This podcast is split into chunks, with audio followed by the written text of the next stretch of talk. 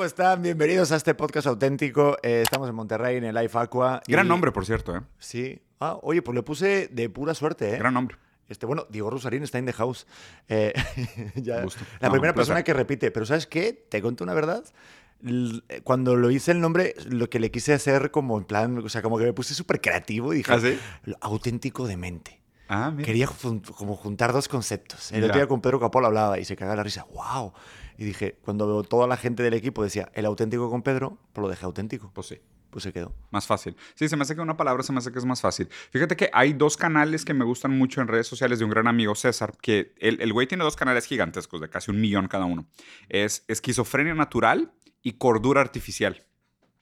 Pero está bien interesante porque, o sea, son medio dos oxymorons que juegan con otro, ¿no? Entonces, o sea, auténtico demente también se me hace una cosa muy interesante porque la demencia, o sea, si hablaras de demencia senil, o sea, la demencia senil tiene que ver algo con, con pérdida de capacidades cognitivas. Pero una auténtica demencia, o no sé si estabas usando demente en el sentido de locura, porque ser un auténtico loco es algo que se postula como cierto desde lo negativo, ¿sabes? O sea, porque la demencia, porque a ver, o sea, el, el sano y el insano. O sea, el insano no significa nada a menos de que tú entiendas lo que es el sano. O sea, el insano es una negación de la sanidad. Entonces, el demente es el que no tiene mente. Entonces, una negación de la mente. Entonces, el auténtico demente es como la afirmación de algo negativo. O sea, es como si, si, algo, si pudiera existir una negación pura. Y la verdad es que no se puede. O sea, no existiría un auténtico demente porque el demente ya es un falso, es una falsa mente. ¿Sabes? O sea, decir auténtico demente sería como... como o sea, mira, te, te lo explico así. ¿Has jugado Mario? Eh, por supuesto. Bueno, perdón que me esté secuestrando el, el monólogo, pero estos temas No, no, realmente me porque gustan. ya me eché dos cafés. Con Diego Rosarín hay que echarse dos cafés por Sí. la mañana porque si no, no lo alcanzas. No ¿eh? sé, no sé si platicamos de esto en alguna vez, güey, pero este ejemplo, no sé por qué me encanta, güey. Y toda la gente que juega Mario lo va a entender. Chale. Está Mario, ¿no? Plomero, americano, sombrero rojo, bigote así muy, muy empático, ¿sabes? Muy agradable, ¿no? Y luego está Luigi, que es como Mario, pero en su versión como reducida. En lugar de ser gordito, es flaco, es un poco más alto, tiene el bigote un poco más chiquito. O sea, es como, tiene buenas intenciones como Mario, pero no es tan diestro como Mario. Entonces, ese es Mario desdoblado en su versión reducida, por así decirlo. Pero si agarras Mario y lo doblas a la inversa, está Wario.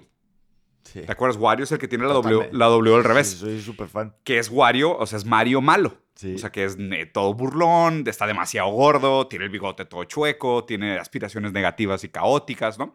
Pero luego hay un cuarto personaje muy extraño, que es la des- el desdoblamiento de Wario, que se llama Waluigi. ¿Te acuerdas Ah, de Waluigi? sí. Uno que es como flaco, como Luigi, pero es como la versión inversa de Wario, que es como la versión inversa de Mario. O sea, el caso es que Waluigi no existe. O sea, Waluigi solo existe en referencia con Mario, Luigi y Wario. O sea, si tú tratas de explicarle a alguien de otro planeta un personaje como Waluigi, no tiene ningún puto sentido. O sea, es que, ¿qué? Sí, es que hay un personaje que desdoblas y luego lo redesdoblas por otro lado y luego esa referencia la doblas al otro lado en comparación con la de arriba y sale este cuarto personaje. De, que, ¿De qué vergas me estás hablando, güey? O sea, para alguien que no entiende el mundo de Mario o a Luigi es inexplicable. O sea, es imposible explicar. Y lo raro es que de alguna manera nosotros nos comportamos así con las marcas y las palabras. O sea, nosotros nos ponemos referencias de marcas de, ah, no, pues Off-White, no, pues Elmo y la madre. O sea, como que usamos estas referencias para constituirnos, pero si la gente no está inserida en la misma cultura que nosotros, te ven y dicen de que, porque este vato trae un huevo amarillo en el pecho, güey? ¿Sabes? De que, ¿Qué chingados te pasó, güey?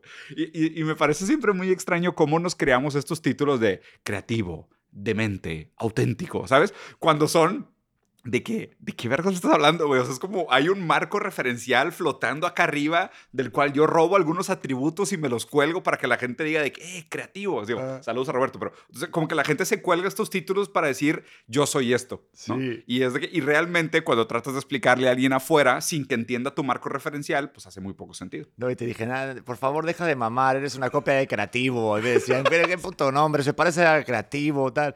Pero sí, o sea, totalmente es como Mario, que siempre... Luigi, Wario, sí. Waluigi. sí. Joder, no, aparte, fíjate, aparte, acabas de hacer una referencia que yo siempre la hago, ¿eh? O ¿Ah, sea, sí? yo sí, es que para mí Mario Digo, esto va a sonar muy fumado y son las 9 de la mañana grabando esto, pero sí siento que es una gran analogía de la vida. o sea, estoy fatal, ¿verdad, Diego? No, no, no, está increíble. Bueno, tengo es un de, gran tema. sí. Tengo faltas de, de, de hasta horas de sueño. Pero cuando yo le digo a mi, a mi mujer tal, digo, claro, este, yo tengo un bebé ahorita de cuatro meses y hemos hablado de repente por Instagram tal, tú estás en otro nivel de Super Mario. O sea, tú estás en otro nivel porque ya Sí. tienes otros bebés, o sea, un- otro- otros, Otros niños, retos, otros sí. retos, estás en otra edad, otra etapa. Y siento que va muy así, pero eso sí, te comes una seta sí, claro.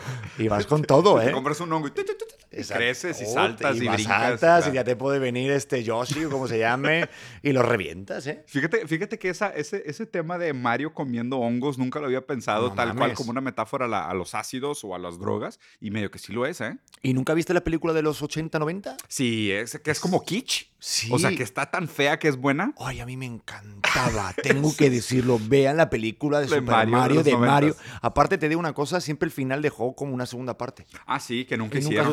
Sucedió. Sí, cierto. Y bueno, véanlo porque sí está un poco chusco, pero Mira. es que de lo que chusco que está, bueno, a mí me gusta. Sí, claro, hay algo interesante. Fíjate que en, es- en ese mundo de los, de, de como las narrativas infantiles como grandes metáforas, una de mis favoritas, y esta historia probablemente ya la he contado, ya la han escuchado, amigo, es la de los pitufos. Ujú. No sé si la has oído. Sí, claro. No, la de la. Bueno, Ahí te va. Eh, Los pitufos que puede ser una muy, muy chusca, la de la pitufina, pero bueno, luego Ah, te ahorita lo platicamos. Ahí te va. El tema es que, para empezar, ¿no? La idea de la piñata en México tiene que ver con los pecados capitales y cómo al romper los siete pecados, tú recibes premios que son dulces. ¿ok? Entonces, la metáfora de la piñata es un tema teológico, porque es tú rompiendo los pecados que hizo Satanás para, para convencerte de irte con él, y tú cuando rompes los pecados, Dios te da de premio dulces. ¿ok? Esa idea viene de la Iglesia Católica. Viene de la Iglesia Católica, pero también tiene mucho que ver con la alquimia. Eh, la idea de la alquimia tiene que ver con la perfección de, los eh, elementos naturales y todos los elementos naturales en su versión más pura son oro. Entonces la alquimia tiende a transmutar y a través de la piedra filosofal y los, métodos de la alquimia hay una transmutación de diferentes elementos para purificarlos a su forma de oro. Los pitufos, cada pitufo es un pecado capital. Entonces está pitufo perezoso, está pitufo glotón, pitufo vanidoso, pitufo enojón. O sea, cada pitufo es un pecado capital. Pitufina es la lujuria, porque es la única mujer de toda la villa, lo cual es bastante extraño en pensar en cómo se reproducen. ¿sabes? O sea, ¿cómo hay bebé pitufos si solo hay una mujer? Entonces, Ujú. pitufa re- pitufina representa la lujuria. Y luego está papá pitufo, que es el único que está vestido de rojo en lugar de azul como todos los otros. Bueno, el papá de los pecados es Satanás. Entonces, papá, papá pitufo es el diablo. Los persigue un monje vestido de monje que se llama Gargamel y tiene un gato que se llama Azrael, que son dos nombres bíblicos. Y Azrael, de hecho, es el nombre de un ángel. Y los está buscando para meterlos en una caldera porque dice que cuando mete los pitufos en una caldera los transforma en oro. Entonces, los pitufos es una gran metáfora teológica de destruir los pecados para transformarlos en oro y la Iglesia Católica haciendo esa persecución de los pecados. No manches, y yo, poni- y yo viendo los pitufos de pequeño, Güey, yo también los veía de pequeños y no tenía ni puta idea de lo que estaba viendo, güey. es que de repente hay algunas caricaturas que dices, no manches. O Sí, sea, sí, sí. ¿de dónde va este mensaje? ¿A ti no te pasa ahorita que ves una película de Disney? Bueno, ahorita que estoy en la fase de obviamente poner películas para dormir al bebé, este digo, ay, cañón, hasta Pinocho. Sí. día vi Pinocho, la nueva, Bueno. con Tom Hanks. Ah, sí, ¿qué te yo pareció? Pues me gustó. Digo, es que todo el mundo me está diciendo, Tom Hanks está increíble la interpretación. Digo, se me hizo un poquito este, irónico Sí, y sí. sarcástico mí que con, con todos los problemas que han tenido Tom Hanks de niños, Sí. sea Yepeto, güey. Claro, güey. ¿No como Claro, déjame crear un niño solo para mí. Es de que, dude, quítenle ese niño, güey. sí. ¿Qué va a hacer con, ese, con esa narizota, güey? Sí. Tom Hanks, tienes fotos, no te ayudes, no Sí, te ayudes, sí, Tom. sí. Pero sí, por ejemplo, a mí sí me gustó, pero, Miénteme, me, pero me Pinocho, dejó de ver. miénteme. Exacto. Sí, güey, chingados. Haz que mi nariz Chinga. por favor. Sí, güey, maldita sea. Pero sí está, sí está, sí está rara la película. Porque sabes qué, yo soy, tengo un tema, Diego. A Yo ver. a mí me gusta, no espolearme, pero me gusta ver como dónde está la conversación en Twitter. Ok. Entonces también me voy con una idea preconcebida de lo que voy a ver. Me pasó con Elvis también, pero con esta en concreto de Pinocho, ya salió Pinocho. Ok, voy a ver, a ver. ¿para qué ¿Qué puedo está diciendo poner? la gente? Ajá. ¿Qué dice la gente? Y la gente decía, censuraron muchas imágenes, muchas escenas reales de Pinocho, porque ahorita no, no, no, no cuajaba, no encajaba.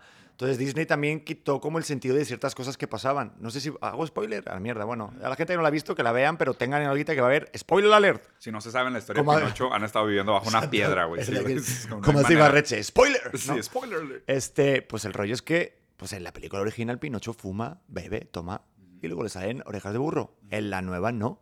Entonces mucha gente se quejaba de que no tiene sentido que les hagan orejas de burro. La historia Sí. original, italiana, todo este pedo va por ahí. Sí, Entonces, a mí siento que. A mí esas cosas, por ejemplo, a mí sí me. Sí digo, o sea, no es como que me afecte, pero sí como que digo, ay, Disney, Mm. arriesgate un poquito. Digo, está bueno que pongas una sirenita negra, pero. Sí, sí, sí. Pues este.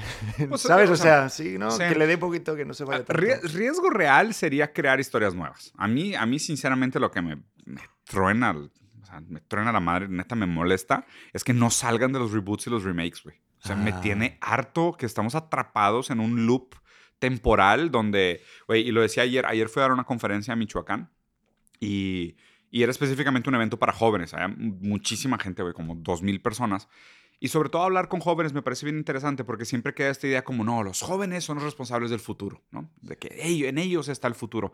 Pero pues también lo que tenemos que pensar nosotros como adultos es, pues, pues, pues no parten de la nada. O sea, parten del mundo que nosotros les pusimos. Entonces, sí, claro, tienen algo de libertad y algo de responsabilidad, pero contextual y limitada por las condiciones que nosotros les heredamos. Entonces, o sea, hay que ser muy conscientes de decir a los jóvenes de que ustedes son los encargados del futuro. Es como deslindarte de la su responsabilidad de decir, por la siguiente generación es pedo de ustedes. No. Hay toda una consecuencia de decisiones acumuladas que lleva a la creación de los jóvenes como los tenemos hoy. Y, y me parece casi patético, güey, que ahorita, o sea, ya pasó de hecho, ¿no? Pero hubo un momento hace unos meses que la película número uno de Hollywood era Top Gun, remake de los 80s. La serie número uno era Stranger Things, remake de los 80s. La canción número uno era Kate Hudson, Running Up That Hill, remake de los 80s. Y era de que, neta, o sea, estamos atrapados en un loop de hace 40 años. ¿Qué pasó, güey? Y luego también, o sea, podrías levantar el mismo argumento sobre el reggaetón. O sea, no hemos superado el paradigma del reggaetón en la música en los últimos 25 años. O sea, y, y si te fijas, es raro, porque digo, nosotros más o menos de, o sea, de, de edades similares, tú te acuerdas de la música de los 60s, de la música de los 70s, de la música de los 80s, de los 90s, de los 2000, y después de eso, prácticamente la misma música. Sí. O sea, de los 2000 para acá, el paradigma musical no ha cambiado así drásticamente. O sea, en, en muchos sentidos, el arte, la cultura, el entretenimiento, el cine, la música, nos indica que estamos atrapados en un loop. Sí, y aparte yo soy de las personas que piensa, digo, yo soy muy nostálgico de decir que antes hacía mejor música, ¿no? Pero también puede pasar eso con las pelis. Yo vi la Claro, de Maverick claro. con tampoco nada de expectativa diciendo, vaya, qué mierda, porque a mí no me gustó la primera, me Sí. muy lenta. Sí. Pero sí es verdad, dices, oye, está muy buena. Entonces, hice un episodio aquí con mi mujer de por qué extrañamos, ¿no? De por qué viene Claro. ese rollo de. Bueno, en, en España decimos nostalgia. morriña. Tenemos, Morriña. tenemos una palabra para eso. Cuando tú extrañas algo que te hace sentir como en casa, se llama morriña. No hay ¿En palabra serio? en México, ¿verdad? Sí, ¿no? No, en es- Brasil. Parece saudades. ¿Eh? Sa- Saudade. Saudades en portugués suena muy similar a lo que estás Creo describiendo. que sí, sí, me acuerdo Sí. que hablaba. Es como el rollo de, sí, de sentirte como que, ah. Otra esto- vez en casa. Y de hecho, puedes escuchar una canción y dice, esta canción me da morriña. Ah, mira. O sea, sí tiene una palabra. De hecho, morriña pues suena como muy portugués, ¿no? Sí, Morriña, ¿no? suena como una morrita, pero en portugués. Sí, ¿sabes? como- Esa morriña que te estás tratando de ligar. sí. Está, está muy joven para ti esa morriña, ¿eh? Me parece a mí. o, esa- o te hace sentir en casa. ¿Por qué? Así es. Ve, ve, ve al- ve a terapia, amigo. A lo mejor no es para ti. Exactamente. Espérate que tenga 18. Pero sí es verdad como que siento que sí hay una tendencia de eso, pero porque creo que te como que nos hace sentir seguros, ¿no? Ya. Como que el avanzar, de hecho, de verdad, o sea, tú ves el plan de, de- de Disney en el 2022 y es Mufasa, es Intensamente 2, es Peter Pan y Wendy, Sí, sí, sí. Peter Pan 2, Remake, o sea, remake, todos remake, dos, remake. dos, dos, dos. Y sí creo que falta un poco, y tampoco me voy más lejos, Televisa. Sí, sí, saludos a toda la banda que me da de comer, pero, para ir el putazo. Claro. Pero es que es, dices, todos son remakes. Yo acabo de ser la madrastra. La ¿Remake madrastra también? es un remake, creo que de años. Yo no sabía que llevaban mira. tal. O sea, sí, de, ver- de, verdad que hay una tendencia de lo que tú dices de siempre hacer pum, pum, pum. Pero ahí te va, mi explicación para eso, bueno, a ver, la explicación que ni siquiera es mía, ¿no? Es explicación leída sobre por qué pasa esto. Y hay también una lógica perversa económica de por qué pasa esto. O sea, que a fin de cuentas los control. estudios, cla- no, no solo control, o sea, riesgo de inversión. Ah, claro. O sea, tú como estudio dices, a ver, tenemos que lanzar una película nueva. Tienes un abanico de opciones y tienes guiones, seguramente hay millones de guiones, porque no es falta de capacidad productiva. O sea, el humano sigue siendo profundamente creativo y, y seguramente deben de haber guio- guiones ahí sentados en mesas de productores que son una puta joya. Pero el problema es que el estudio, al momento de ver, y ni siquiera es el productor, o sea, me parece mucho más un tema como sistémico ya en la parte de las mesas directivas, de la administración de los recursos, cuando todo esto se reduce a números, ¿no? Y haz de cuenta, alguien tiene que agarrar un guion, lo lee y dice, güey, este es un gran, gran guion. Y le preguntan, ¿cuánto crees que va a ganar esta película? ¿No? Y el vato dice, puta, güey.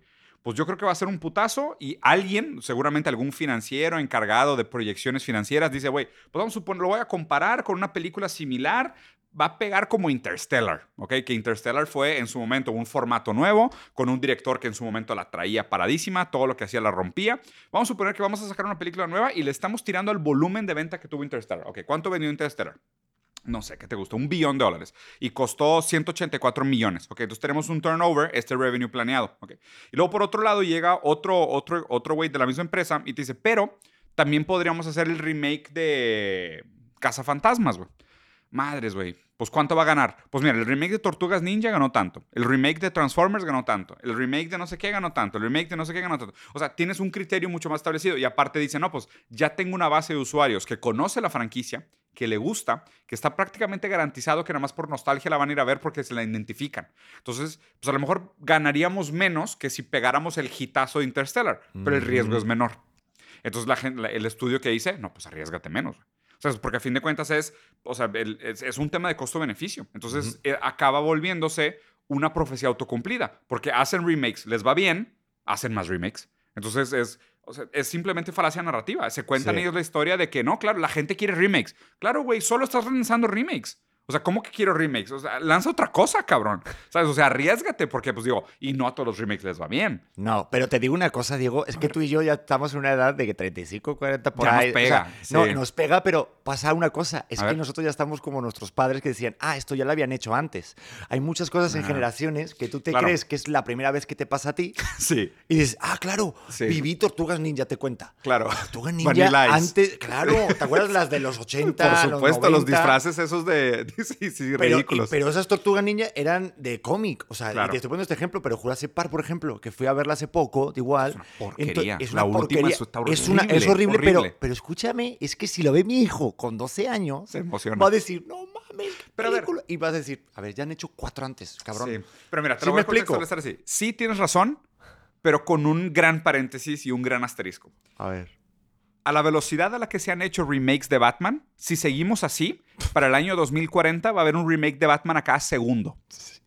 O sea, si tú agarras la curva exponencial de las veces que hemos hecho reboots de Batman, si seguimos con esta velocidad de que porque cada vez está más corto el tiempo en el que se hace un reboot de Batman. O sea, si seguimos así, va a haber un reboot de Batman por segundo. O sea, es, absurdo. O sea, sí estoy de acuerdo contigo que probablemente estamos en ese momento histórico donde igual que nuestros padres nos pega la nostalgia y tiene suficiente criterio de comparación de diferentes décadas para decir, esto ya pasó, esto ya lo vi, esta historia ya me la contaron, pero sí es verdad que se está acelerando. No, eso de Batman sí se la están remamando. Y Spider-Man también. Por favor, parecía Emo 2. Cabrón, ¿cuántos Spider-Mans tenemos? Es que ya estás, tocando la fibra, ¿eh? ¿Por Spider-Man puede haber todos los días. ¿De verdad? Bueno, es que a mí me gusta mucho. A mí también. Pero sí es demasiado. O pero, sea, o sea, ¿cuántas veces tienes que escuchar la historia del tío Ben y... Ah, o sea, por favor, ya dejen de matarlo, güey. Pinches güey sádicos.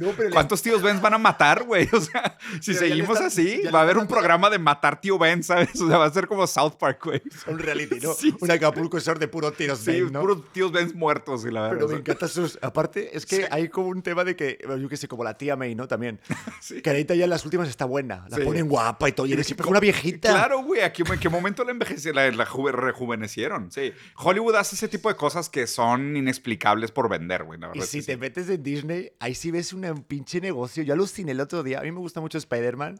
Y te digo, como ahí está recién soy papá, te pone los Spider-Man, las, las caricaturas. Ah, sí, de y chiquitos. las caricaturas de los 90, la caricatura nueva de ya Peter Parker. Que son este como chiquitos y cabezones. Spidey. Sí, los Spidey. Spidey es una broma, es un... En serio, no lo he visto. A mí me ayuda... Joder, es que de verdad, es que yo tengo mucho tiempo libre para esas cosas. Y le pones y ves unas cosas, claro, parece tío ven también con Spidey, pero son como esos típicos pocoyos o cosas así. Claro. Lecciones absurdas de, ay, tengo telaraña en mi mano. Mira, un techo, hay que limpiar el cuarto. Venga. sí, claro. Y son tres minutos de Spidey. Pero si hay una franquicia, es como ya de repente ya hacer dinero, hacer dinero, hacer dinero, hacer dinero.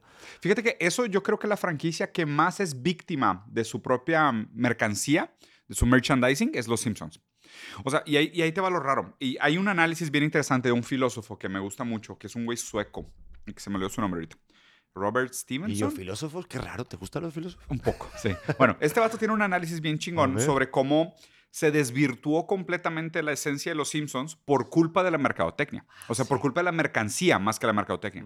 Haz de cuenta que si tú agarras dependiendo de quién lo esté diciendo, la gente tiende a este acuerdo de que más o menos en la temporada 24 o la temporada 26 es cuando los Simpsons se murieron. Ahorita creo que van a la temporada treinta y tantos o cuarenta y tantos, ¿no? Es una jalada, ¿no? Pero el caso es que después de la, 20 de la 24 prácticamente la gente dice en unísono, es una mierda. O sea, después de la 24 se volvió una mierda, ¿no? ¿Por qué? Porque al principio, o sea, y seguramente la gente no se debe acordar de esto, a nosotros sí nos tocó, Los Simpsons era una caricatura muy subversiva. O sea, a mí no me dejaban ver Los Simpsons. Ya lo sé, mi mujer tampoco, ¿por qué? Bueno, es que en su momento cuando salieron hubo toda una campaña de papás conservadores de Los Simpsons son del diablo. Esta caricatura es mala. Bart Simpson hace bromas a propósito y es un niño muy mal portado. Es un pésimo ejemplo para la gente no debería estar en la tele.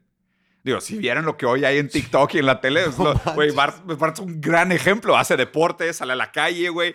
Es, es un gran ejemplo. Como Family Guy, Sí, ahorita. es no, exacto. No. Bueno, cuando salen entonces los Simpsons, aparte los Simpsons salen en un momento bien interesante de la historia americana porque viene de antes de los Simpsons están todos estos programas, los sitcoms o las comedias o las comedias familiares que son Full House, eh, no sé, no sé cómo se llaman en España, en español, Casa Llena, que salen las dos Sí. gemelas Olsen, Padres forzosos. Padres Forzosos en. España, no sé cómo se llama en México. Pero está, por ejemplo, el, el de Bill Cosby, que es una familia afroamericana. Pero, y, y son familias como Sí. muy wholesome, no sé cómo se dice eso en español, muy íntegras, integrales. De, Sí. O sea, son familias que resuelven los problemas con ética, con moral. Hay estos grandes aprendizajes al final Family del día. ¿Te acuerdas Ándale. de Steve Fulker? Sí, justo. Entonces terminaba el capítulo y era de que, ¿y qué aprendimos? ¿no? Y todos en la mesa, papá, ¿me pasarías el brócoli, por favor? Pero primero, hijo, me tienes que decir cuál fue tu lección del día. Y, te- de que- y- ah, y la luz se hace así como más amena, baja la música y dices, güey, la familia americana es algo hermoso, ¿no? Entonces, bueno, eso, eso es el contexto en el cual surgen los Simpsons. ¿Por qué? Porque la gente dice, güey, ¿qué pedo con esas familias? Esas familias no existen. O sea, esas familias son como la nostalgia de los años 40. O sea, los, los programas de... Y aparte hay gente que defiende la idea de que los ciclos nostálgicos son de alrededor de 30 años. O sea, a cada 30 años hay una revolución porque la gente que creció con un tipo de contenido llega a posiciones de poder y de toma de decisiones. Entonces replica su infancia. Mm. Entonces los ciclos eh, nostálgicos tienden a ser ciclos de 30 años más o menos. Entonces, oye, si a nosotros ahorita nos dicen, güey, haz algo, tú dirías, güey, en mi infancia yo vi una caricatura que estaba bien chingona y siempre me la imaginé diferente, pues la voy a volver a hacer y voy a sacar el remake. Entonces seguramente hay mucho de eso de aquello que me marcó en mi infancia, lo quiero reivindicar o lo quiero representar o son historias que me inspiraron, las voy a volver a contar. Entonces eso explica por qué los ciclos son más o menos de 30 años. Entonces el caso es que las familias que se presentaban en los 60s y en los 70s eran nostálgicas de las familias de los 40s. Pero los Simpsons llegan y dicen, esas familias ya no existen, esas familias son falsas. Vamos a hacer una caricatura donde mostremos esa familia funcional, pero con todas sus verdades incómodas. De el niño es un desmadre, el papá es un imbécil, la mamá es la única inteligente pero es una frustrada, ¿sabes? O sea, el alcalde es un idiota, la policía es inepta, el gobierno es corrupto. O sea, es como que te presentan la perfecta, familia americana, pero te muestran por qué ya no existe la perfecta familia americana, ¿no? Eh, la premisa original de Los Simpsons es brillante, es sumamente subversiva y queda perfecto con los tiempos, porque además también si lo contextualizas política y económicamente, hay una fragmentación del estado de bienestar y una sobredelegación de la responsabilidad familiar. Entonces es, si tu hijo es problemático, el problema eres tú, como papá. Es tu falla moral como padre y tu falla moral como madre. El problema social está en el núcleo familiar. Pero es una manera de deslindar al gobierno de las responsabilidades, deslindar a la economía de las responsabilidades. Y Los Simpsons lo que hace es como reintroducir a esos personajes como los realmente problemáticos. O sea, no es solo una falla moral de Homero Simpson, es que hay todo un problema sistemático de malos sueldos, de un trabajo denigrante, de un jefe capitalista brutal que solo busca la acumulación de dinero en contra del bienestar de la naturaleza o de la sociedad. Hay ineptitud política, hay ignorancia, hay corrupción, hay ineficiencia en la policía. O sea, hay toda una serie de problemas estructurales que recaen en la familia tradicional americana que revela por qué la familia no existe. Entonces, la, la premisa de Los Simpsons es realmente brillante, o sea, merece todo su éxito histórico. Pero a medida que pasa el tiempo, se vuelven cada vez menos subversivos. ¿Por qué? Porque son de Fox. Claro. Entonces Fox poco a poco dice, oye, güey, pues sí, pero pues no te pases de lanza, ¿no? Y aparte pasa algo bien interesante. Llega un momento histórico que es ju- justo donde la gente lo pone en la temporada 26, donde la venta de merchandising, o sea, de playeras, monitos, tazas, hasta cerveza marca Dove hay de Sí. venta, la, la venta de productos de Simpsons genera más dinero que la caricatura. Entonces dicen, güey, ahora se invierten los papeles. No es que hagamos merchandising para que la gente vaya a ver la caricatura y monetizamos los comerciales. No.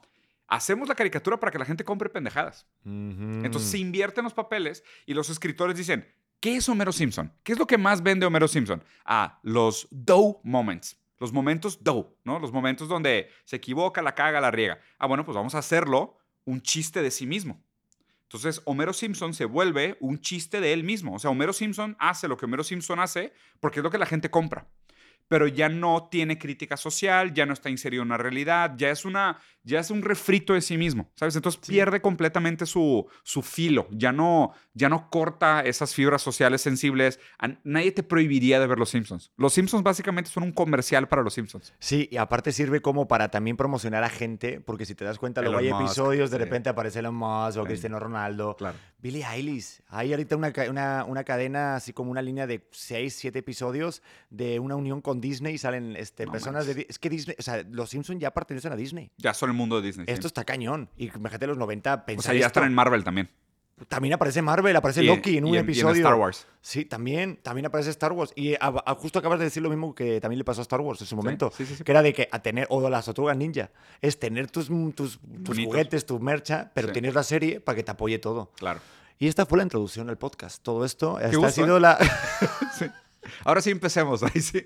Ahora sí, bienvenido, Diego. ¿Tenías un tema planeado? Ah, no. Ah, contigo ya no. Es que como eres la primera persona que repite. Ah, ok, ya, perfecto. Entonces, sí, la primera, como la primera vez, sí, estaba como de, voy a hacer esto con Diego, tal. A ver qué quiero sacar, tal. Como muy minucioso. Yo ya, después de un año... Te soy sincero, ¿sabes cuál es mi secreto? Y, te lo dije así en, off-camera y lo voy a repetir.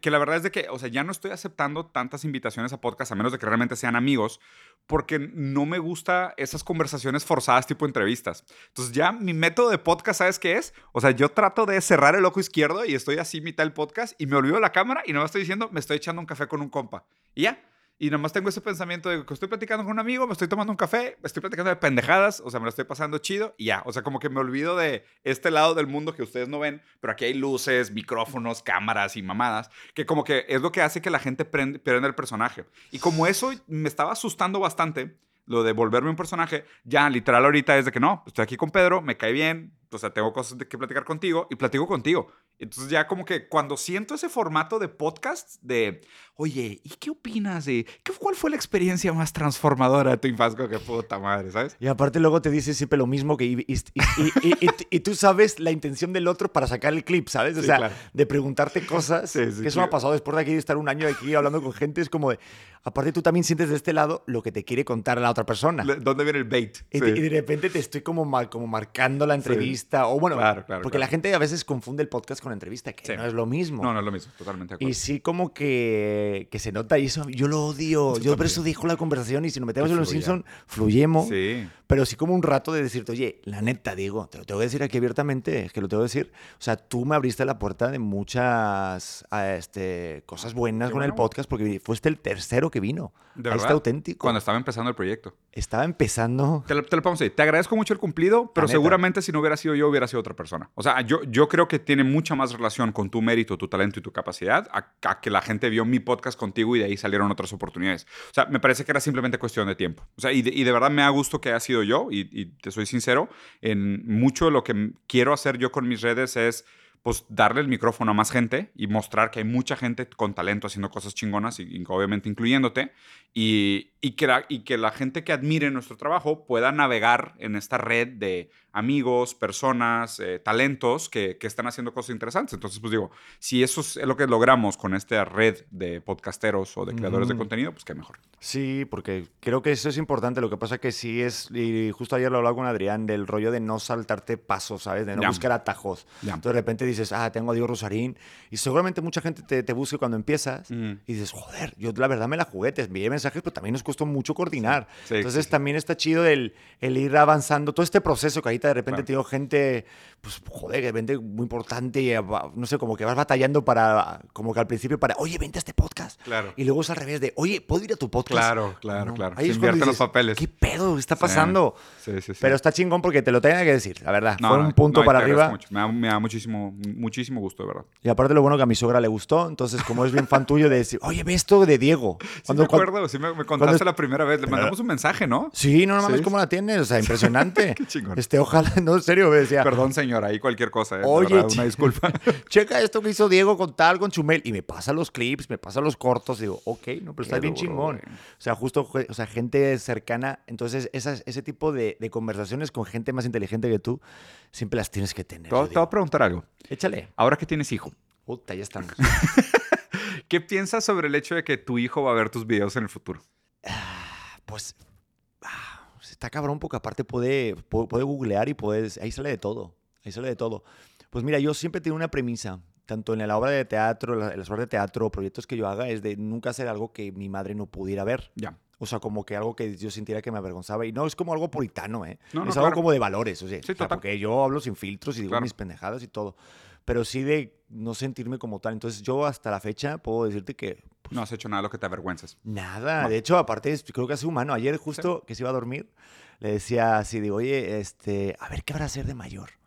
Porque estamos en una generación, digo, por, por- por lo menos en mi mujer y yo, de, oye, es que haz lo que quieras. Oye, es que mi mujer pinta y todo. Si quieres ser artista, que sea artista, pero que le chingue y Claro, que haga eso. No el rollo de estudia una carrera porque tal, que a mí me hicieron. Entonces, yo estoy, en una, estoy con alguien, una pareja al lado, que estamos de, igual que si le gustan los hombres, igual que si quiere ser mujer. O sea, por él, te lo digo de verdad. A Sí, mí sí, me vale tres kilos. Yo Sí, lo quiero igual. es que sea feliz y todo. Yo igual. Pero, pero sí me cambia y me da mucha emoción esa parte de decir, oye, ¿en qué tipo de persona se va a convertir? Porque una pregunta te quiero hacer yo a ti, tú que ya A eres ver. papá de esto. ¿En qué momento crees que el niño, el bebé, ser humano, tiene identidad? Porque yo estoy con un rollo de que yo ya siento que, Mm. Ya tiene, tiene, un- un- ya tiene características suyas. que tiene una forma de ser, Mm. pero tiene cuatro meses. Sí. ¿Tú crees que si agarramos identidad desde pequeñito? A ver, es, es- es interesante la idea, ¿no? De cuándo nace un, un sentido del yo. Eh, dependiendo de la escuela de pensamiento a la que te vayas, el, el concepto del yo es algo que se desarrolla relativamente tarde.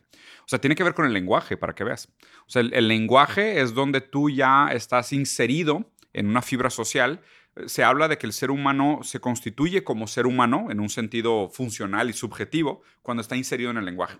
Y pues para estar inserido en el lenguaje, pues va a ser a los dos, añito y medio, va a empezar a decir las primeras palabritas, papá, mamá, ta, ta, ta, y ya, pero ya con sentido. O sea, no en el sentido ecolálico, de repetir los sonidos, porque hay también un, un placer en mover la boquita, hacer ruidos, ba, ba, ba, mamá, papá, que es súper lindo, pero, pero ya con significado y ya siendo significado por el lenguaje es un poquito más tarde, ¿no? Entonces podrías decir, empieza a estar inserido en el lenguaje como a los dos, que ya usa las palabras con intención, ¿no? Ya se separó del mundo, ya sabe que él no es su mamá. O sea que, porque se dice que, por ejemplo, que cuando los bebés lloran es porque no tienen entendimiento del mundo y no entienden por qué sufren.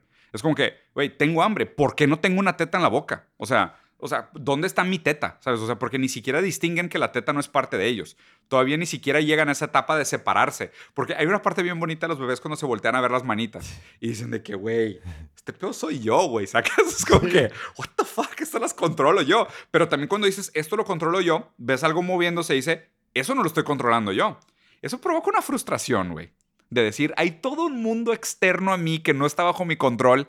A la verga, qué miedo. O sea, ¿cómo voy a tolerar ese sentimiento de hay un mundo ajeno a mí que yo no controlo? Eso es dolorosísimo. Entonces los bebés lloran porque como no saben expresar lo que sienten, simplemente es, no putas entiendo porque tengo frío y no tengo una colchita encima. O sea, esto no hace sentido. Son unos idiotas, güey. Entonces hay, hay mucho sufrimiento. Me encantaría hacer un video narrando la vida de un bebé así. Oye, ¿sabes qué? Yo lo intento hacer, aplico, aplico la misma estrategia que mi bebé de, Sí. oye, quiero teta y lloro y mi mujer no me da nada. ¿Dónde está mi teta? Exactamente. Sí, claro, pero tú sí puedes expresarlo. Entonces, y tú sabes que la teta realmente no es tuya. O sea, tienes ese Yo las pagué, Diego. Ah, ¿tienes, ah, ¿Tienes ese sentimiento patriarcal que no te compete? No, Joder, eso está yo le conseguí el descuento, yo le Está conseguí bien. el Entonces eres copropietario, si quisieras verlo así. Copropietario. Sí, pero en un sentido muy capitalista patriarcal, eres copropietario de esos senos, lo cual yo no estoy de acuerdo. Qué bonito, ¿eh? Nunca me han dicho que soy propietario. O sea, Copropietario. te- te- tengo, copropietario, tengo un sentimiento capitalista de los senos de mi mujer. ¿Qué? Sí, pero no Jamás sé- pensé que iba a escuchar eso. Pero además en un sentido muy patriarcal, ¿eh, Pedro? Deberías de replantearte las nociones sobre la propiedad propiedad del cuerpo del otro. Y no me voy a mover, ¿eh? Ahí- de ahí me quedo, ¿eh? O sea, Ya saben, este, este va a ser un gran clip. Me disculpo anticipadamente, sí, pero creo que hay algo, hay algo que platicar ahí que sería interesante. De hecho, con tu esposa creo que sería una gran plática. De, de- de hecho, sí, es que hoy, la verdad es que no sé si veo a venir o qué, mira, ya me estoy No, no, escribiendo. si no, después la Pero este, si de no, hecho, me gusta ahí. más la derecha que la izquierda, fíjate. Sí. Tiene más leche. Ah, mira. Es que ya me dice, es que me duele ta-". Bueno, aquí hablando de la teta de mi novia. Qué Joder, bonita- qué bonita joder, sí, güey. Profundidad. Bueno, absoluta. está- estamos hablando de cuándo se constituye la identidad de un bebé, ¿no? Entonces, o sea, los dos años que ya está más o menos inserido en el lenguaje y después pasan por otra, por otra etapa que también es muy bonita y muy interesante que la escribe Lacan, que es la etapa del espejo. Ah, de, las- de las células espejo. No, no, no, del espejo en el Ah, de sentido que de... se ve él en el espejo. Sí, del Ya, lo, ya reconocimiento. estoy. Me encanta esa No, no, no, es mucho más tarde, güey. Ay, pues yo, yo siento que ya lo vi. ¿Él?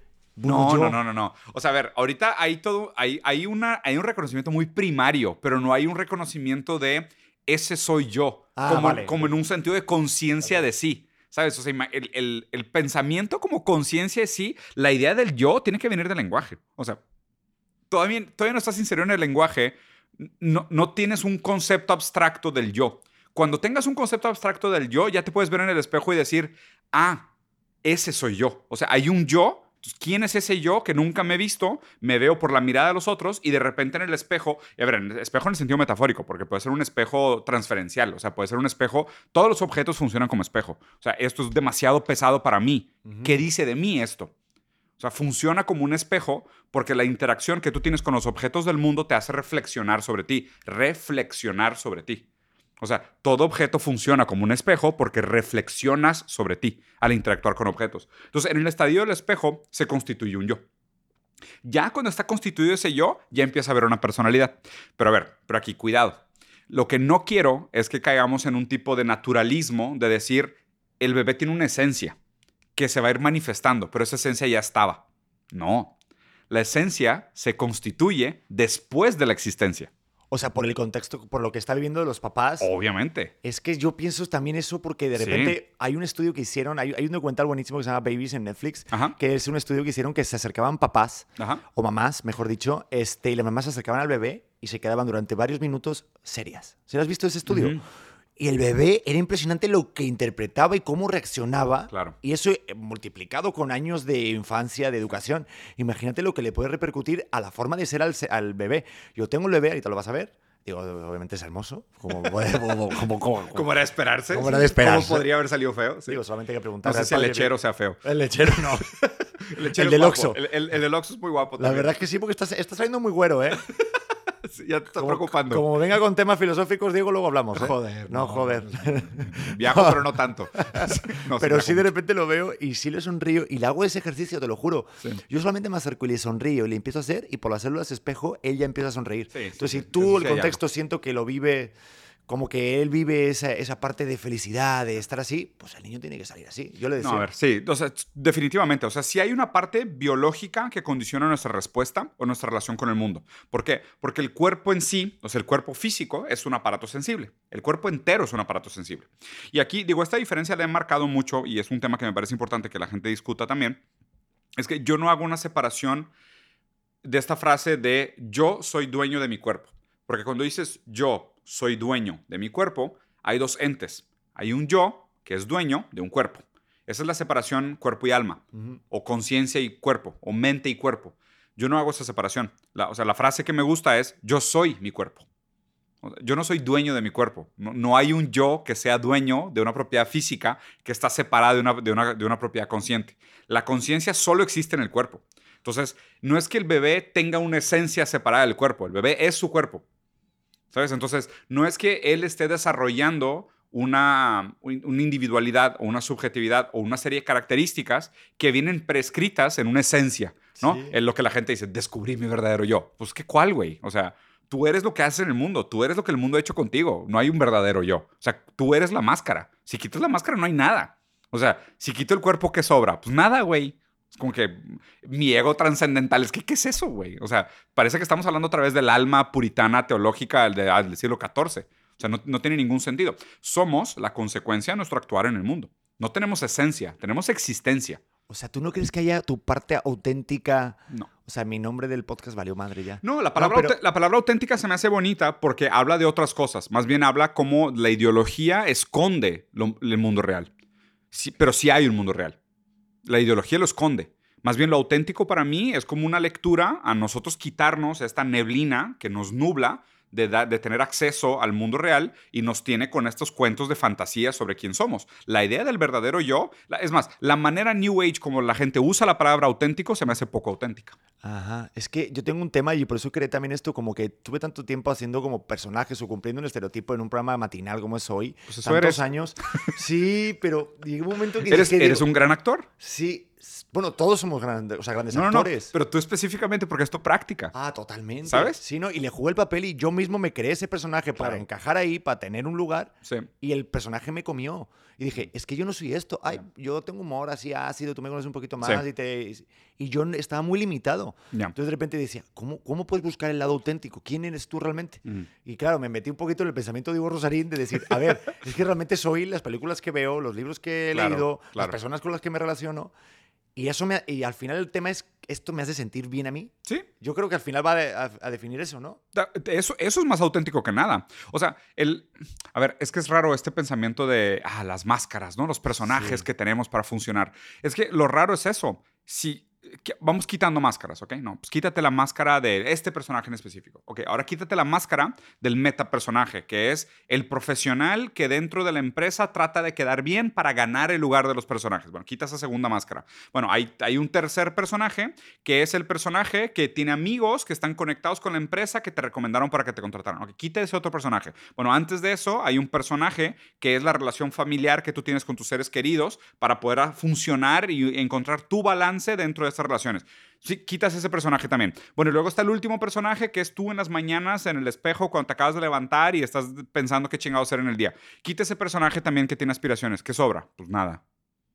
Pues no hay nada. Entonces es como que, o sea, ¿cuál, ¿cuál yo real detrás de todos los personajes? Pues es que los personajes más bien es tu respuesta, racional o no, consciente e inconsciente a las condiciones que te pone el mundo. Entonces, e- esa, esa, a ver, es que es- lo malo no es que esté en contra de que la gente trate de ser más congruente, eh, más eh, consciente de por qué hace lo que hace. No, no es que esté en contra de eso, para nada. Estoy en contra de la idea de la autenticidad o de la búsqueda de un verdadero yo como un argumento de venta. Porque el pedo es de que hoy en día es, ah, encuentra tu verdadero yo, cómprate el carro de tus sueños. Encuentra el verdadero yo, vístete como te quisieras vestir. Encuentra el verdadero yo, ve de vacaciones a Tailandia para que hagas un curso de budismo. Ese es mi pedo. Mi pedo es cuando la gente instrumentaliza la idea de autenticidad para venderte algo. Es como que, güey, si realmente vas a encontrar tu verdadero yo, créeme que no tiene nada que ver con que compres pendejadas. Así de fácil. O sea, cualquier, cualquier discurso que venga con encontrar tu verdadero yo seguido de un precio, te están haciendo pendejo. Y ya, o sea, así más fácil, nada más, nada más no, o sea, nada más no, no hay, no hay nada que puedas comprar que te va a acercar más a tu verdadero yo. E- Es más, o sea, la incongruencia de la frase, si tienes que comprar algo para acercarte más a tu verdadero yo, tu verdadero yo es un consumidor. That's it. No hay nada después de eso. Entonces, eso, eh, a eso me resisto. O sea, de eso hago la burla, de, de la búsqueda del verdadero yo en Amazon. Sí, es como que no, güey. o sea, Descárgate esta suscripción Prime y vas a descubrir tu verdadero yo No, con ahí- estas series nuevas. ahí no está, ¿sabes? Ahí no está. Sí, yo creo que más en el silencio, en estar solo. Yo me acuerdo cuando estaba en un reality que me metí en un rollo del reto cuatro elementos y estaba metido en un cenote, sin nada de redes, nada desconectado. Es impresionante cómo el cerebro humano empieza Cambia. a crear historias y ¿sabes lo que me surgía? El rollo de hablar con alguien para que alguien me contara una historia Bueno. y yo imaginarme mi serie aquí. Perfecto Quería ejemplo. hablar con alguien. Perfecto ejemplo. Entonces, ¿quiénes somos? Puta madre. Somos en relación al otro. Ah, totalmente. Solo somos en relación a los otros. No somos nada solos. Totalmente. Necesitamos un discurso de un otro para que nos signifique. Y, y el ejemplo que acabas de dar es el ejemplo perfecto psicoanalítico. El discurso siempre es el discurso del otro. El deseo siempre es el deseo del otro. Aun cuando estás solo, tus monólogos internos te los imaginas como un discurso del otro. Con otro, sí. De hecho, te voy a decir más. A ver. Me ponía a escribir y escribía poesía para yo leer. No Tenía jodas. una ansiedad de leer algo. O sea, no teníamos ni libros. No y esto jodas. sí me explotó la cabeza. Y tengo mi cuaderno de mis poesías que hice en ese momento porque para mí es oro de cómo me sentía y me transporta ese momento. Y me acuerdo irme al mar, conseguí una libreta, una pluma, ahí y tal.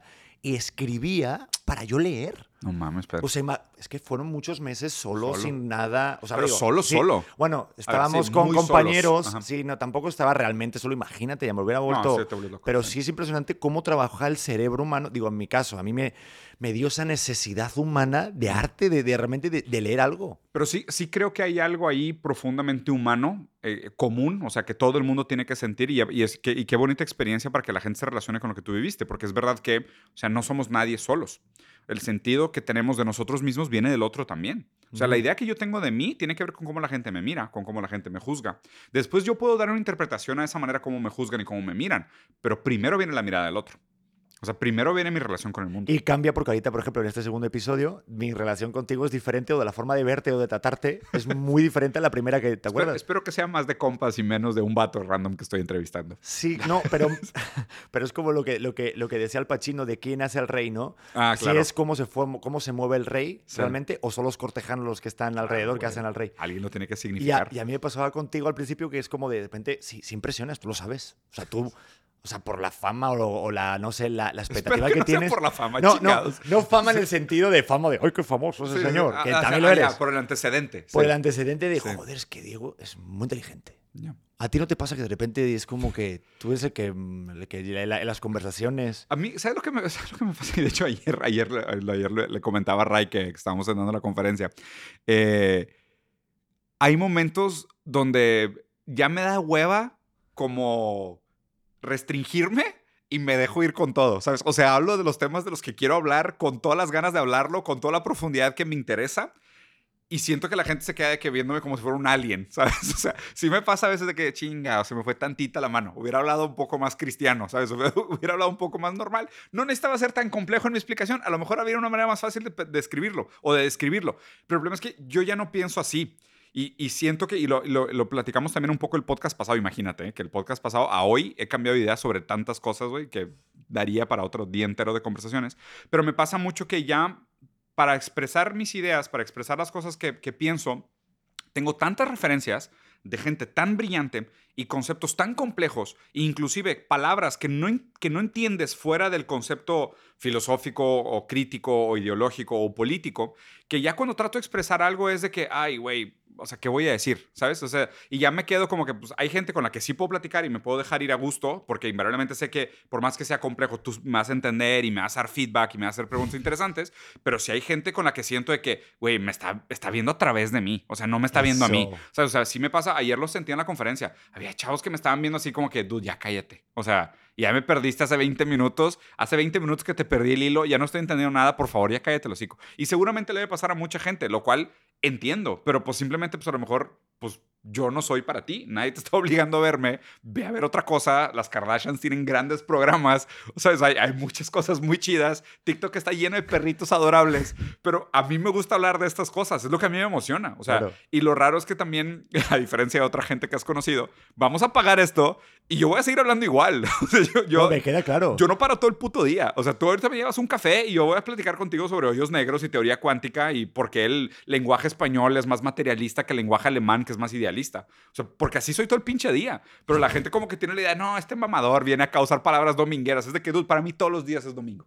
Claro, aparte tienes todo el puto. Qué bonito, qué bonito, ¿eh? Todos los días son domingos. Sí. Pero es que aparte tienes todo el día, todo el día ahí de, de- de hacer Leer, cosas de podcast, de sí. leer de un lado a otro, de tal. Y me acuerdo cuando de repente subí el episodio tuyo, el primero, me decían, Sí. ay, eh, Diego Rosarín hablando de capitalismo. Menuda novedad. Cosas así. Pues coño, es que es su tema o es lo que hablamos. Pero, pero sí me gusta como que el rollo ese de.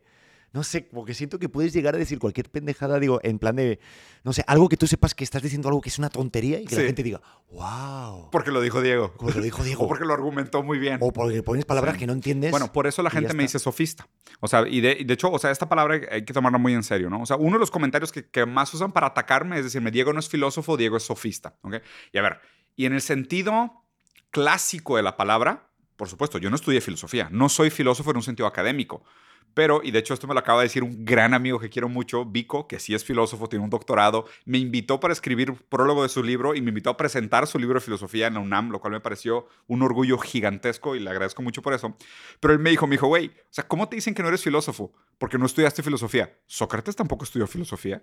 Aristóteles tampoco. O sea, como ellos tampoco fueron filósofos, ¿ok? Digo, eso nada más es como, y lo dijo él, no lo estoy diciendo yo, lo dijo un filósofo de verdad con doctorado, no ustedes, pinches bots. Pero, o sea, entonces, y dije, ay, cabrón, sí, cierto, es una falacia de autoridad. o sea, es muy simple, es una, es, es una falacia de honor, si quieres, ¿no? Una, una ad honorum.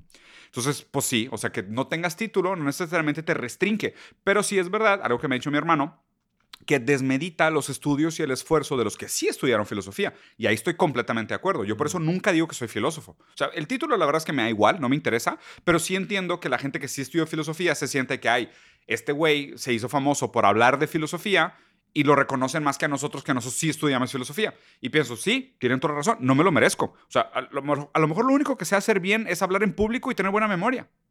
Porque leo, me acuerdo las cosas que leo y las comunico de una manera que a la gente le parece entretenida. Tan tan, ahí está mi valor. Pero el sofismo tiene que ver específicamente con que los sofistas se vendían y usaban los, las herramientas de la filosofía como manipulación y se vendían para los políticos principalmente. Entonces los, sofistas era de que, ah, ¿quieres ganar un argumento? Deja, usamos el método socrático o la dialéctica para que ganes un argumento usando la filosofía. Esos eran los sofistas. Entonces lo que acabas de decir ahorita, de que la gente diga, ah, es que Diego te convence por cómo dice las cosas, ahí está el sofista, ¿sabes? Pero ahí te va mi defensa. Yo no te estoy tratando de convencer de nada. O sea, más bien es, pues yo tengo buenos argumentos para por qué pienso las cosas que pienso pero ah, el que tú pienses igual a mí, pues va de tu capacidad de entender los argumentos o plantear argumentos en contra. Pero no estoy aquí con una agenda política. Ah, tengo que salir de aquí convenciendo a Pedro de que los Simpsons han perdido su valor. Vale, verga. Es como que si tú sales de aquí y descargas las 30 temporadas, a mí me da igual, güey. ¿Sabes? yo más bien lo que estoy tratando de argumentar es el porqué de mis posturas. Que la gente lo tome como un, como un mérito de convencimiento tiene más que ver con que la lectura del medio es que todo te está tratando de vender algo. Y, cuando sí, porque pues sí tenemos nosotros la intención de que me vuelvas a ver. Entonces sí me estoy vendiendo a mí mismo. Pero pues entonces cualquier persona que hace contenido en redes sociales está vendiendo algo y por ende está instrumentalizando la filosofía porque no lo está usando puramente para la argumentación o la búsqueda de la verdad, sino que está produciendo un producto, sí mismo. ¿no? Entonces, en ese sentido, el capitalismo nos obliga a cualquier persona pensante que hable en público a comportarse de una manera sofista. Y aparte, hacia allá vamos. Yo creo que tenemos que ser cada uno con su propia empresa. Yo entiendo ahorita... Qué miedo, güey. O sea, la verdad. Digo, yo ahorita, si ahorita donde yo estoy parado, realmente a donde vamos, y creo que lo hablamos la última vez de que tú decías que iban a desaparecer los supermercados y todo eso, pero me voy a más de que yo siento que cada uno... Va a ser una Hay muchos más podcasts. De, hace un año que no, nos que no nos veíamos. Ok, imagínate, ahorita cuántos podcasts nuevos han salido en México, solo en México. Y van de bajada, ¿eh? ¿Y van de bajada, tú crees? Yo creo que sí van de O sea, voy a tener que cambiar el. Pues, lo que pasa es que los, los medios se mueven, los medios como formato se mueven muy rápido, güey. O sea, yo creo que el, el, el auge del podcast fue probablemente hace dos años. Sí, y también, pero eso puede ser como, como si fuera una espiral, como en una estrellita. Puede ser, puede ser, una, Una, una, puntita de, ah, mira, hago podcast, pero también, por ejemplo, hago tele y de repente también escribo y también doy conferencias. Entonces siento que puede ser como un todo. Siento un que universo. sí, yo lo siento, porque ahorita, por ejemplo, viéndote a ti, que te fuiste de nada a toda Europa a hacer un viaje, te estaba viendo las historias, te fuiste con Mao, que es un colega ahí que tenemos en común, y, este, y dices, ¿en qué momento tú pensaste que ibas a hacer esto para...? No, y me encanta, Sí, sí, se dijo para qué eso, ¿no? Sí, sí, sí, ya. Ah, Sí, sí, sí, sí. Ah, no, sí, no, no, no, no, para nada, no, ya salió el trailer en tele y todo. O ah, sea, se estrenó el tráiler, se estrenó el 15 de septiembre y otra vez salió el domingo y ahora creo que va a estar saliendo a cada rato. Y el primer capítulo va al aire en Televisa el 20 de noviembre, si no me equivoco, que es cuando empieza la copa, ¿no? Es que yo me enteré de todo esto cuando estaba en, pláticas. ¿En serio? Sí, me lo ¿De verdad? Sí. A ver, ¿cómo estuvo? Chisme. No puedo decirlo. Ay, tantito, tantito. A ver, tantito, tantito. Se acabó el café, sí.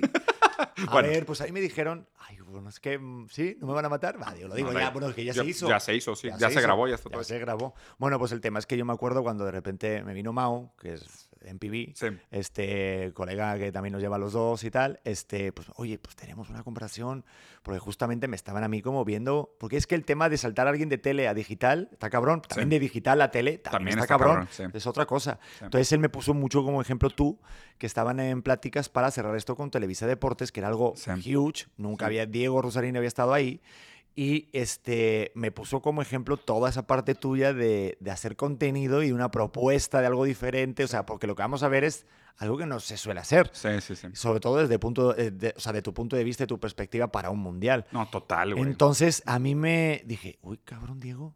O sea, y hace unos años, digo. Sí. y este, fíjate que, o sea, y fue una conversación pesada, ¿eh? O sea, una- Imagino la negociación y cómo propones tú una Sí. idea que la tienes tú en tu cabeza y que todavía no... ha- porque no grabaste un demo. ¿Tú, tú grabaste un demo No. o algo? Fue de vender Pura la idea. plática. No, o sea, de hecho fue co-creada, güey. O sea, lo interesante es que fue co-creada con el equipo de Televisa. Creo que tuve mucha suerte y también quiero pensar que ellos hicieron muy bien su tarea de investigarme antes, antes de proponerme cualquier cosa, porque pues yo definitivamente no entraría a un a tele en el sentido tradicional, ¿sabes? O sea, a lo mejor teatro me llama un poco más la atención, la parte de actuación me podría gustar ¿Sí? más, pero sí, por el lado artístico sin problemas, Órale. eso sí me llama la atención, pero tele, tele, o sea, conducción y lo tradicional, eso sí, no, no es lo mío. O sea, no, me- no me imagino, no me veo, no me llama nada la atención. Pero la manera como me lo plantearon sí me llama mucho la atención porque es un formato documental. Y el formato documental y, y el tema que creamos juntos, que es el fútbol de los otros, que habla específicamente de cómo los, los subalternos, los grupos minoritarios, los abandonados, los olvidados, los invisibles, usan el fútbol como una plataforma para contar su historia, eso sí se me hizo muy chingón. Dije, güey, claro, o sea, es, pensé en mi hijo. Dije, me encantaría que eventualmente la gente tuviera más conciencia y, y hubiera más visibilidad para todos estos temas de los otros, ¿no? De las personas que quedan como por fuera de la normalidad y son como abandonados por el ojo del estrellato. Entonces dije, no, claro que es algo que, o sea, pega perfecto con mis valores, queda perfecto con lo que yo estoy defendiendo, me gusta el ángulo, me gusta la idea del soccer, la idea de viajar por el mundo me emocionaba demasiado, o sea, sí, creo que, y, y lo he dicho también, es que creo que he aprendido más viajando que leyendo. 100% estoy de acuerdo. Cabrón, güey. Y, pero he tenido la fortuna de darle dos vueltas al mundo. O sea, ya leí la vuelta al mundo dos veces. En este último fueron 36 destinos. ¿36 o 26? Ya no me acuerdo. Como 36 destinos en tres meses. O sea, un mes en América, 20 días de descanso, un mes en África, Asia y Europa. ¿Y cuál crees que sea la diferencia? Digo, porque a mí también me encanta mucho viajar y yo seguiría viajando ahorita que mi bebé crezca. Sí. Porque al vivir en la India, vivir en China, vivir en, aquí ahorita en México, Cabrón. y los cambios son brutales. ¿Tú qué crees donde ves ahí como unas mayores diferencias? Porque siempre preguntan, ¿cuál es tu país favorito? Y dices, qué cabrón. Es que es rara pregunta, ¿Cómo puedes- o cuál es el Sí. país que más te gusta, Sí, no? es muy rara la Porque te la han hecho seguro. Sí, Pero sí, tú, sí. por ejemplo, ¿cuál es la mayor diferencia que ves entre un país y otro? Así que digas, Entre un país y otro. no sé. es Fíjate que... ahorita, de hecho, el, el 23 es mi cumpleaños y el 24 me voy a Tokio con mi esposa y unos amigos a, a celebrar mi cumpleaños allá un- una semana. Tokio y Japón en general, aunque también lo sentí en China, ¿eh? es de esos lugares que sientes que realmente viajaste.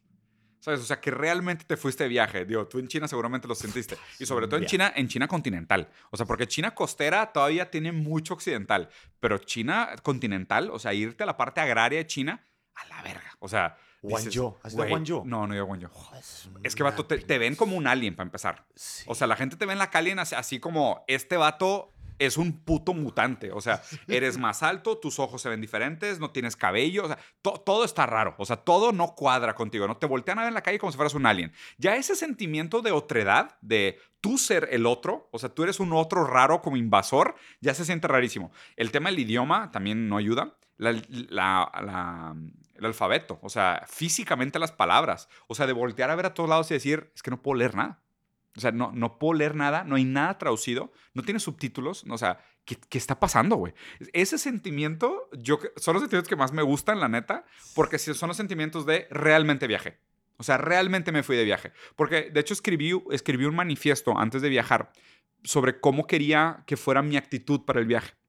O sea, cómo yo quería enfrentarme al, al viaje, de hecho, sí, Y un, y un escrito para ti. para mí. Qué O sea, chingón es- eso. Escribí para mí el cómo me gustaría que fuera mi actitud de viajar. De hecho, checa, tengo aquí el manifiesto de viajar, ¿no?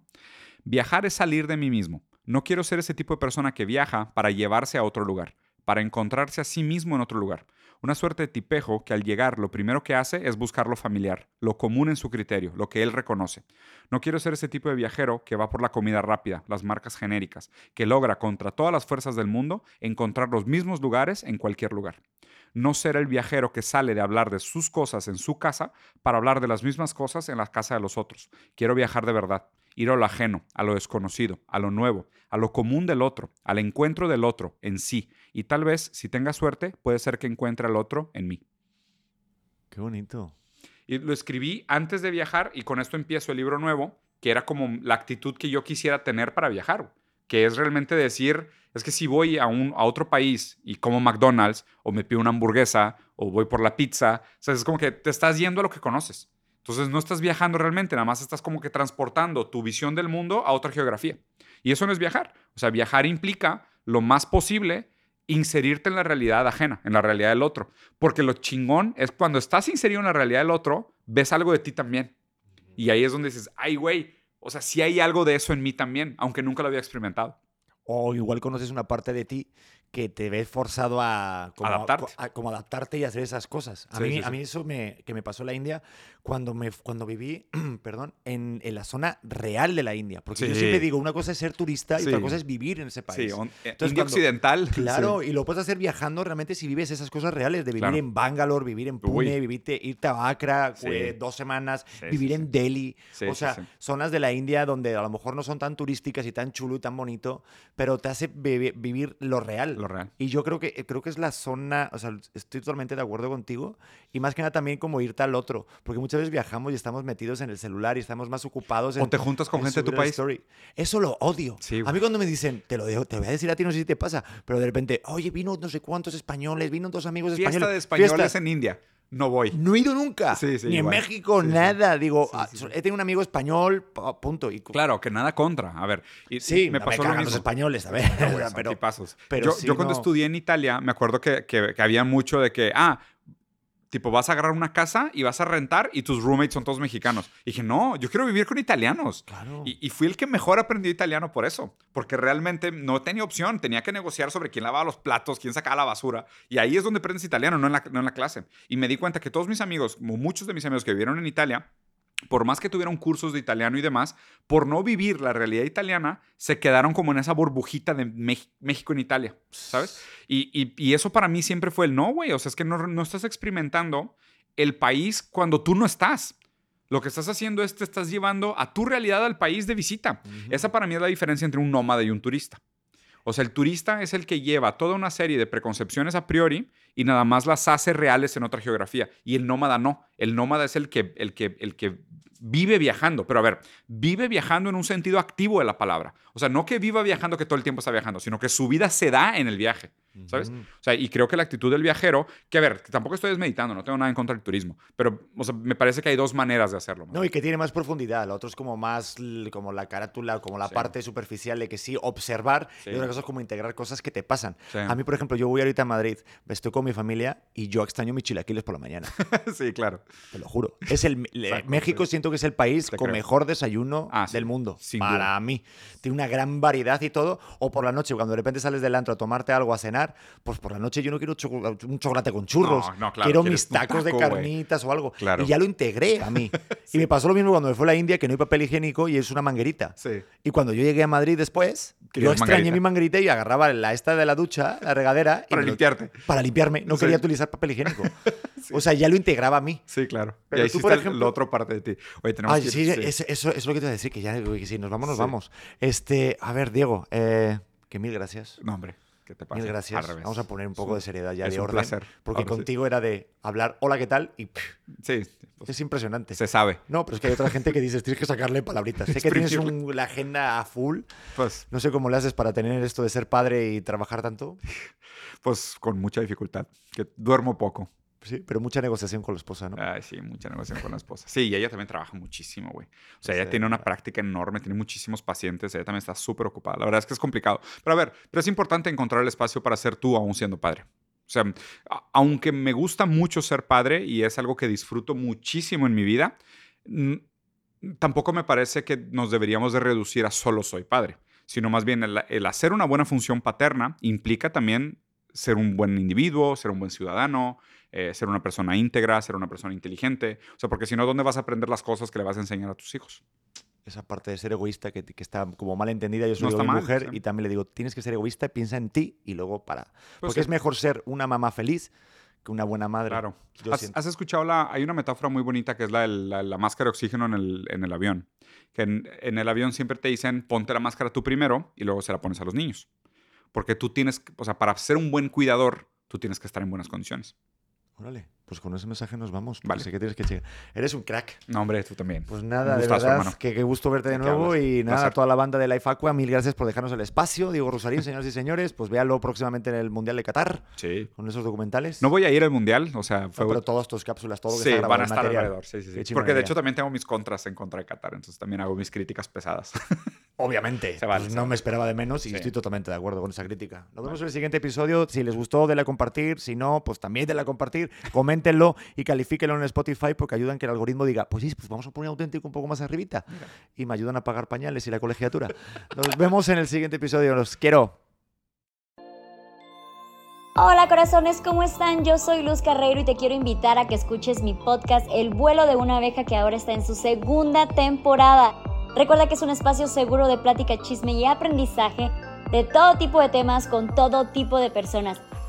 Y la puedes escuchar en tu plataforma de audio favorito.